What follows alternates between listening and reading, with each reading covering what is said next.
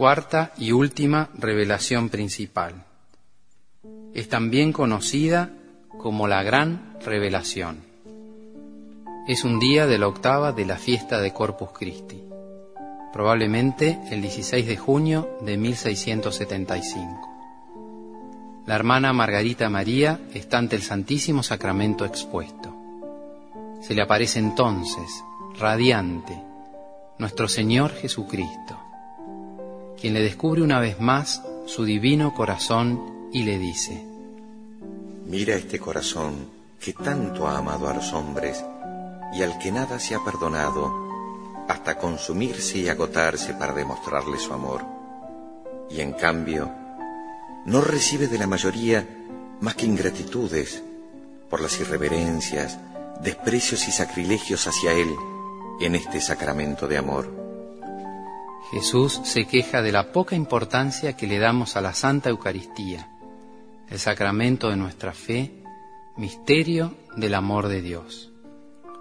Y luego el Salvador agregó, con un acento que estremeció a la Santa, Pero lo que todavía me es más doloroso es que obran así hasta los corazones que de manera especial se han consagrado a mí.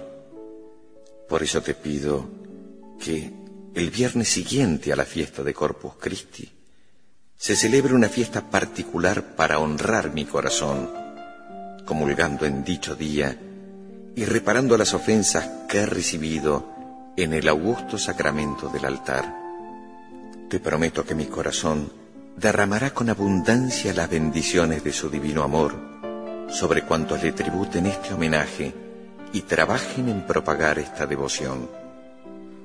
Como vemos, Jesús le pide a Margarita que sea instituida la fiesta del Sagrado Corazón el viernes siguiente a la fiesta del Corpus Christi.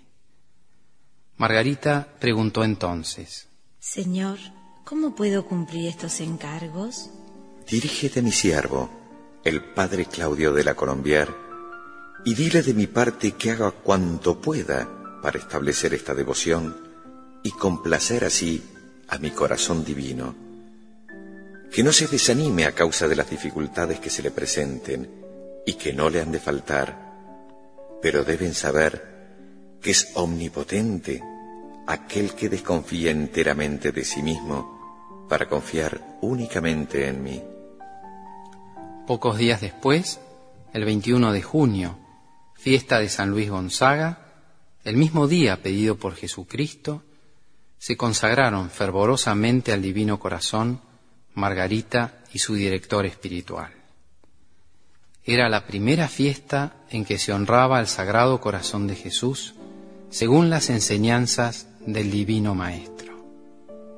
Era la fiesta del amor. El amor, con mayúscula, era intensamente amado.